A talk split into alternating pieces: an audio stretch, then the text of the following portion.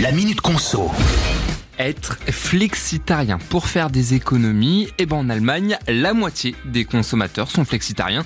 Alors vous savez, hein, c'est une pratique alimentaire qui consiste à aller vers une alimentation plus durable en augmentant les protéines végétales et en diminuant fortement la viande et le poisson, mais sans pour autant se priver complètement. En fait, euh, le régime flexitarien n'a pas de règle absolue, mais le Conseil de l'alimentation parle quand même d'un régime qui serait principalement végétarien. Et l'idée, bah, ce serait de manger de la viande de qualité et en petite quantité, une à deux fois par semaine en moyenne. Un nouveau régime bon pour la planète, puisque la viande représente pas moins de 15% des émissions de gaz à effet de serre, mais aussi pour notre portefeuille, hein, faut le savoir, puisque la viande pèse quand même 20% de notre panier moyen.